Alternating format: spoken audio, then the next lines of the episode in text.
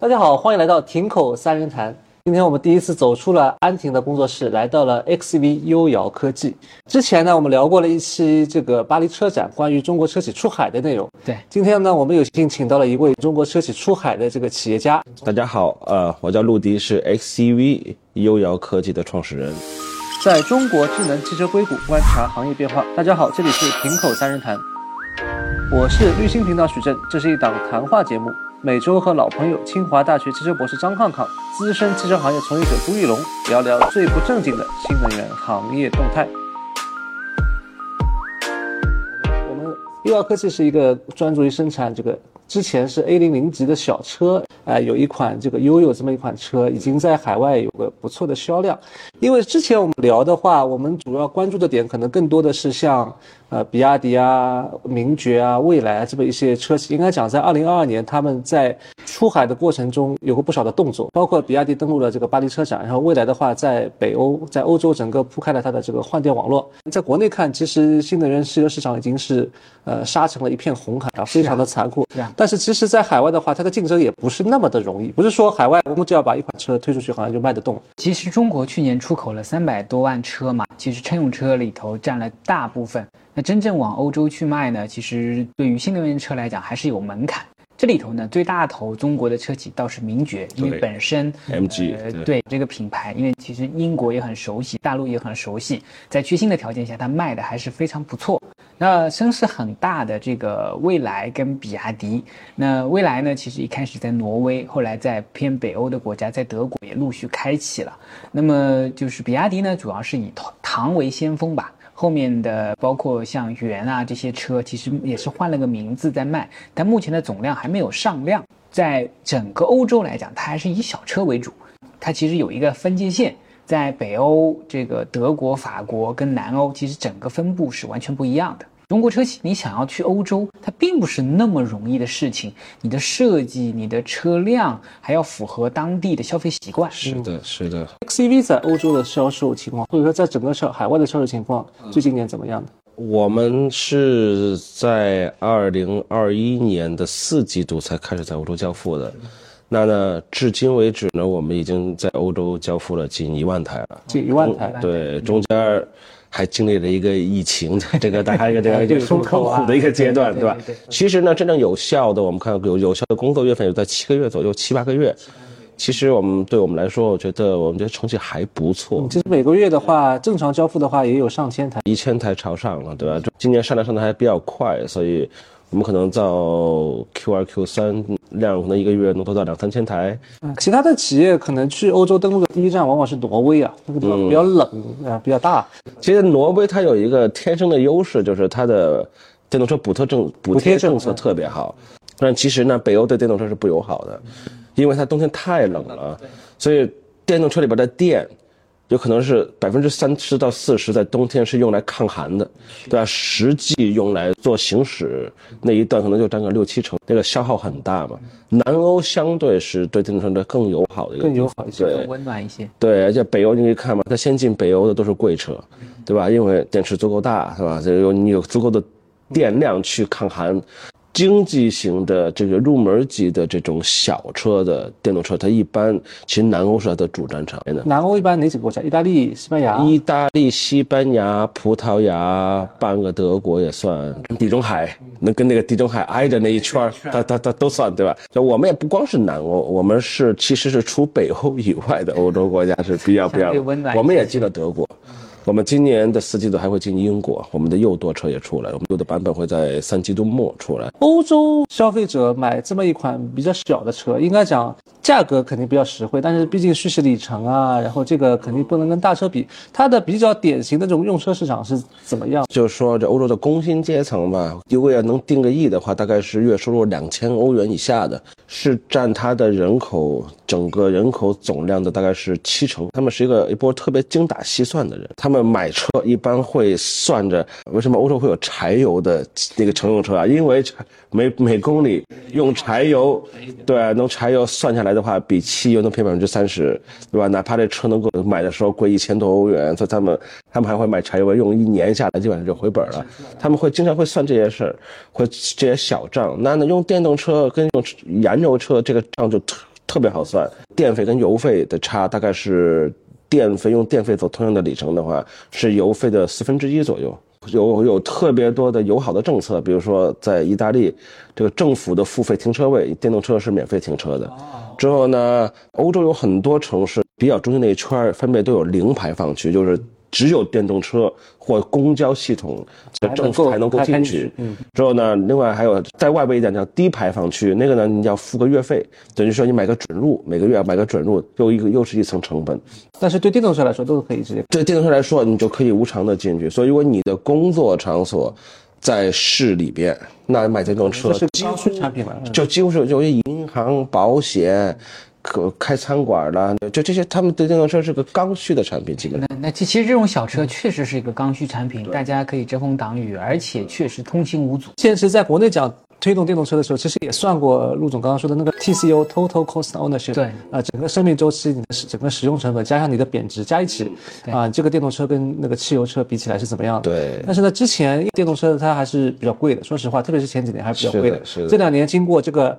啊，红海、血海的厮杀啊，这个又打下来，T 价巨头带头的降价，所以的话，呃，虽然用电是比较便宜的，但是呃，用电可能也是比较舒服的，但是整个你算上整个车的贬值的速度的话，其实还是比较厉害。但是的话，这个这个车在欧洲，它比如说在意大利，它一台车价格是多少？我们在欧洲，我们一台车的市场的价格是一万五千九百欧，欧洲它还有补贴，现在意大利能够补三千欧元，很多很多的这个一次性的优惠政策，还有那些。政策性的这种长期使用的，对他们来说很划算的。现在在欧洲的入门级的电动车。基本上都要比我们要贵一万欧元左右。一般呃是，我记得木江入门级的就是那菲亚特五百的电动版，还有雷诺雷诺的 Joy。其实跟我们最直接竞争的就是 Smart 两座的 EV，那个 Smart for Two 的 EV 版，的里程也不高，一百三，但要卖两万五起。这个菲亚特五百的那叫那个那个轻轨圈头那个 EV，从里程从三百减到两百，还要三万欧元起。我记得雷诺好像出了一款在达西亚平台上面中国。国产的车也是把它出口出去，对，那个也算是比较便宜。应该讲，呃，在欧洲我了解，其实不管在哪个档次，三三万欧、四万欧，其实差五千欧都是很厉害的。这么，在这个一万多欧这里差了五千欧，那是一个巨大的一个 gap。呃，我觉得这要感谢我们中国供应链，感谢我们这个中国政府这么过去十年对电动车整个大行业的培养，让我们的整个供应链做到了。我觉得在。呃，四十万往下，这个电动车里边，我们毫无疑问的是世界第一的。我们有最好的供应链，最勤劳的这个劳动人员，之后呢，我们有反应最快的这个技术配合，这让我们制造这个这个产品的 OEM 享受了很多的这个红利。那我们为什为什么我们能做到，别人做不到？其实这是占绝对原因，对吧？零部件百分之九十九都是在中国。现在整个悠悠这台车，它是在国内。呃，生产完、制造完，然后海运到欧洲去。是的，是的，我们是整车出口，每这个是第一步。这当你在做量大了之后，你海外生海外生产基地你还是要考虑的。它有一个这个关税红利嘛，整车出整整车进口百分之十的关税，在意大利就起。其他要土耳其更高，但如果你零部件进口，可能就降到百分之三或更低，甚至零关税。所以他们也是变相的招商引资嘛。最后做得好呢，它的 end game 是你可以带中国零部件一起出去啊，对，不光车去了，系统性零部件也出去了，对吧？在欧洲供给欧洲的 OEM，这是其实我觉得为后背后会长期来看，为后十来二十年，我中国可能会走的一条道路。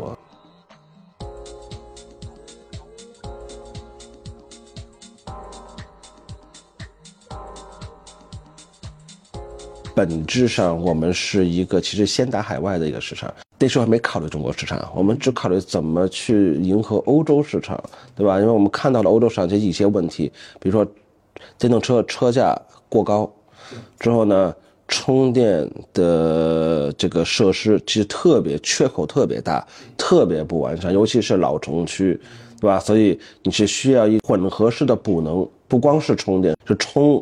和换可能还有其他的方案要一体化来去满足不同的这个用户层的这个方案，这也是个机会。就中国跟欧洲的城市结构有很大的不一样，我们是有钱的都住市里，越有钱往中心住。对，欧洲的是反过来呃，这欧洲是最有钱的也住中心，啊，最有钱大部分的比较富裕的这种中层，他们会住郊区，因为欧洲没有那么多高楼嘛，所以他很多都是住个别墅，别墅特别丰富，所以这一波是能够用电动车的，因为他做别墅有院儿，有可以布个充电桩，一两个充电桩都能布。正中心那些就住的那个城市里边最好的地皮和资源那些人也行，因为充电桩建，政府不充电桩首先不中心，对吧？所以这两拨人是可以享有电动车，相对也是目前欧洲电动车最大的这个购买的用户。那中间这一块儿，那城市里边住的最多的就是其实并不太有钱的工薪阶层，对吧？这些都在老城区，老城区的房子呢，基本上八十年、七十年。城市基本都是几百年往上的，这样我们都灵，我在都灵住了十几年，都灵市中心还有古罗马遗迹呢，你就说动它，你想都不要想，我根本批不下来的。就那些房子，基本上房价在十万欧上下，一套房子才三十万，一套房子，那大部分工薪阶层就住在十万欧元那地方，有钱的人住三十万的，那这里边其实划分了很。大就把人已经分得特别清楚，他有没有条件用电动车，有没有基建资源，条件用电动车也分得很清楚。那那个什么 Panda、Punto 啊，这雷诺的那个 Twingo，这大众的 Polo，原来那一个他们 A 零级 A 级往下这一块市场，一年大概四五百万用户，这个这个这个出货量的这个市场，没有任何产品能够进去。不是说你产品好不好，便不便宜，这都不是，是有没有条件，他们有没有条件去用。其实我最近在观察的时候，就是在很多的古镇，它也是保护，它也不让住。他们这些人群其实跟呃陆总讲的其实很像，那地方都是保护的，你住在里头，你又出不去。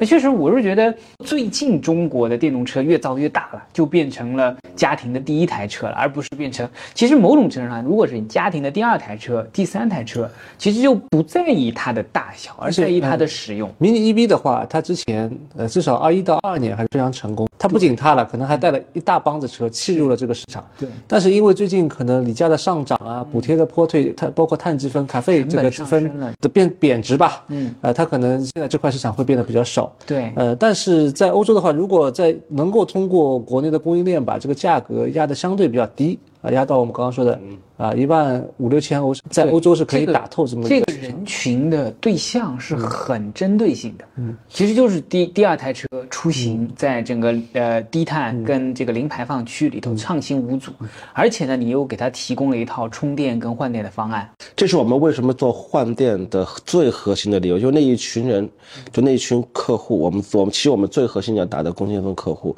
他们是不具备充电条件的。你电动车红利再大，它基本上没法用。那呢，他们想不想用呢？极度想用，因为它红利太好了。所以的话，我们就看到后面有我们今天后面对，就我们这个的换电柜，所以我们做换电柜呢，也是为什么这换电柜我们里边呢，这做完之后有其实有三个特别大的一个要素，第一就是不能对基建做任何改动，因为在欧洲的老城区，它可能电网容量是非常大没有那么一件事情。土地，不是政府不会批你改，不会批你对基建的改动。你要说你在斗兽场门口，我要改个那条路，你你是谁他都不会批给你，你就是你是苹果他也不会批给你的，因为那还是文化保护那个遗产那个。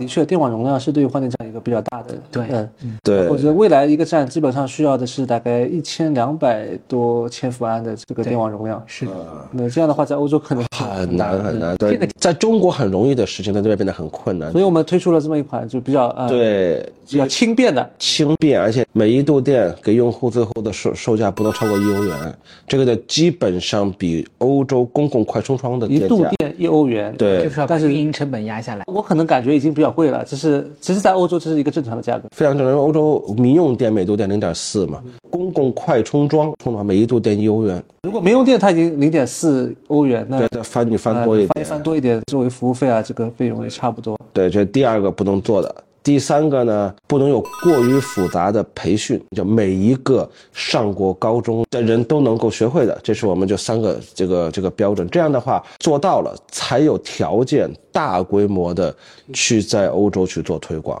应该讲，我来之前没想到，就是我们想象中的现在国内有未来有非凡的换电站，应该讲都是两个集装箱一样大屋子，对不对？对然后这样的话，它其实这个已经有点像街头的是电动单车呃，电动或者甚至有点让我感觉有点像那个呃充电宝，充电宝啊，街 头充电宝这种感觉。手机用的，对对。嗯嗯，在欧洲，我们这个换电以后，我们的目的是要搞一个超高密度的一个，我叫补能网络，而且补能网络一定不可能是完全自己投资的，一定是跟合作伙伴、加盟商投，所以一定要把它做到可加盟的一个模式，对吧？但软件端我们管，对吧？硬件端其实可以有合作伙伴来去投。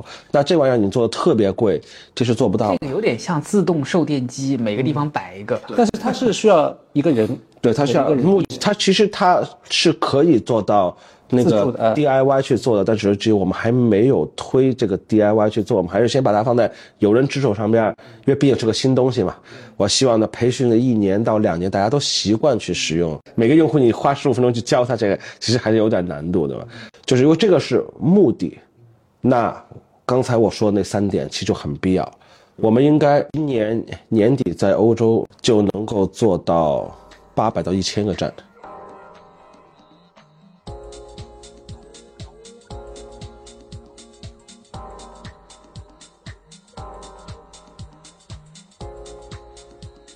你们现在是以自营的模式还是以合资的模式来布？对，目前我们的站，我们百分之九十九都是以合作模式，就我们这个加油站合作，因为我们现对加油站，我们现在跟欧洲做换电的合作伙伴。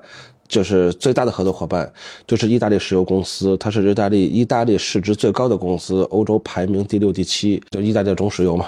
就是我们跟他们合作，他在意大利有六千五百个加油站，那呢，我们首先就是跟他合作，他会投入在他自己的加油站里边去补我们的换电柜和里边的电池。那为啥呢？其实很简单，他要转型，他要从原来卖油要做到卖电。包括这个未来，他也跟中石油有相相关的合作。然后非凡的话，它直接是上汽跟这个中石油、中石化这些传统能源巨头一起合作。其实，在欧洲也有这样的 situation。是的呃传统能源巨头也面临着这个新能源渗透率不断的增长，它也有转型的这样的对需求。是的所以的话，你们是百分之九十九是以合作的形式来。对他们来去投的硬件儿，我们呢呃负责整个的运营和管理，因为我们的运营管理其实都是软件端的管理，我们有个二十四小时监控的一个平台，但凡有一点问题，我们会提前报警，我们会有团队，只是国内呃也都在做。就是这个是个常规的，对吧？你要做必须要做到这个，但欧洲的自己他就没有条件和技术去做，所以这里边我们去做，所以我们收的会收每一次换电，我们会有一个平台费，对吧？我们就是跟有点像美团从外卖小哥那收平台费一样，就是还能够算上派单，对吧？因为我们会，我们用户的手机是有个 app，那个 app 里边，当你选换电的时候，它可以给你指向。对，它就告诉你啊、哪里有站，然后哪里的站里有电，对吧？不能过去站电都是空的。这里非常有意思啊！传统的模式都是车企做重资产模式，而这种模式现在有点像说由 XEV 来撬动这个意大利石油公司去投换电站，然后等到它建立起来的时候，整套车整个运用的便利度跟整个运营的这个数据分享的模式，其实都是用一种轻资产模式去撬动这么多的基础。我未来今年的换电站增量要从四百台变成对一千座这是啊。重投入，就是换电是一个非常爽的事情。但是你的东西如果是过于重的话，人家投你的风险就过高了。你看，我们一个加油站，在欧洲他们跟我说，一个加油站的投入不不过就八十到一百万欧元左右上下吧，对吧？我们可能一个站几万欧元就能够让它做到转型，把原来卖油转到卖电的。那一般一个加油站会布局，可能还不止一个。对，我们这是个模块化的，其实有有一个控制柜，另外这个这个我们这个模组柜，模组柜一个模组三块电池，这个模组可以加，啊，就是一个控制柜，对呃，可以模块化的。它最多是可以做到一个控制柜拖六个模组柜。像意大利石油公司，它比如说现在已经投的站，它的这个运营效率是怎么样？它是跟你对半分，还是说呃，我们不是，我们其实是就是它有它固投收入的部分。如果你投了固投，那你出了场地，你有固投，那就你的这你的人员电费、设备摊销还有你的利润都算下来是你的。嗯，我们只在每一次换电收个百分之十的平台费，十欧元这边我们收一欧元，九欧元都是你的。对吧？如果我们的硬件是我们自己投的，那那九欧元就是我的，就谁投硬件谁会拿那九欧元，啊，我们但是我们永远不管谁投，我们都会收那一欧元，一欧元因为我们要做整个的从安全监控维护。这个可以理解。对但是这样的话是现在是以呃当地的能源巨头投的相对比较多，还是这个比例大概是多少？呃，现在目前呢，主要还是能源巨头去投，因为什么呀？它很天生的一个契合就是它有加油站。加油站其实是位置也是经过选择的，对已经它会在这个补能位需求比较旺盛的这么个位置。其实本质上跟中石油、中华一样，它要选择战略对冲，投这个也不贵，但是呢，能够把卖电的业务给赚起来，这个是对于他们来讲非常重要的一件事儿。这跟壳牌、跟呃 BP 他们去投这个充电站是一个道理。是的，我觉得这个事情春江水暖鸭先知，就是当地的能源巨头，他经营这个站，他到底是盈利还是亏损？其实从他后续的，如果他能够进一步投资扩大的话，那基本上那肯定是对吧？肯定是盈利或者对他有利的，他才会才会进一步。它其实有两个例子。它首先呢，跟我们合作的时候，跟我们说，嗨，Stanley 啊，我 we don't care，对吧？We don't care, we don't care 钱 profitable 的，这这盈不盈利跟我一点关系没有。其实我对我来说，我就是要转型。投完之后，我们的数据我也看的没有很全，但是我们基本上最差都能做到 break even，好的是已经这这已经它的年回报已经超出我们本来设置的年回报。本来我们预计就是一块儿就是挺好的，就一块儿电池一天换三次，周转三次，对吧？就已经是 break even 了。有的站现在一天能周转个五次以上。就这个实际的运营的情况，您大概介绍一下吗？就是大概平均的在欧洲布点的平均水平，每每组电池每天能呃运周转五次，平均下来应该在四次上下，四次上下。对，四次上下，还是挺高频的，比我们自己设计的频率要高一些。之后呢，刚刚投下去的可能是头一个月，它可能相对使用率比低一点，但一个月过后，它的使用率叭就上来了。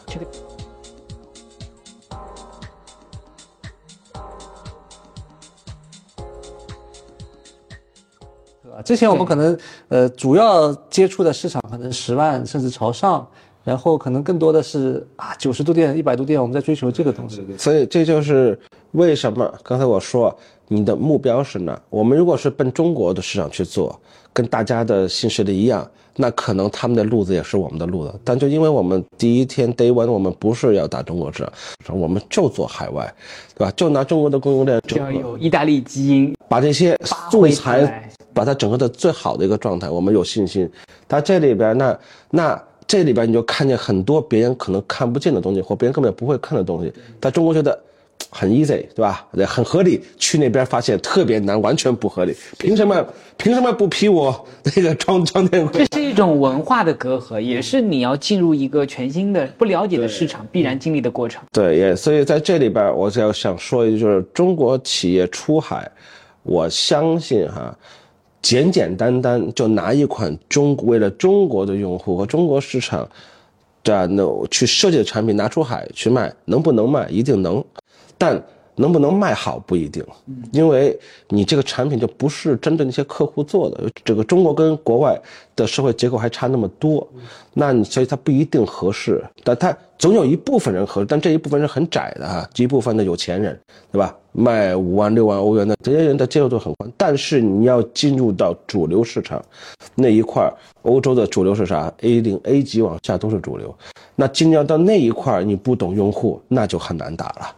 整个二零二三年应该讲，虽然整刚刚开年啊，应该讲还是面临着很多的不确定性。今天我们看到了整个整个欧洲市场工薪阶层的一个我们之前没有见到过的啊这么一个市场的空间。嗯，它具体能运营的怎么样？我觉得 Stanley 还需要一定的时间来进行推广啊。是我们过一段时间再来观察一下。好嘞好，在中国智能汽车硅谷观察行业变化，这里是听后三人谈，我们今天就聊到这里，拜拜。拜拜。好啦，本期节目就到这里，可以在 B 站、头条、微博、抖音关注“停口三人谈”，还可以在小宇宙、喜马拉雅和苹果播客等播客平台找到我们。在中国智能汽车硅谷观察行业变化，我们下期再见，拜拜。本节目由 Indigo Social 联合出品。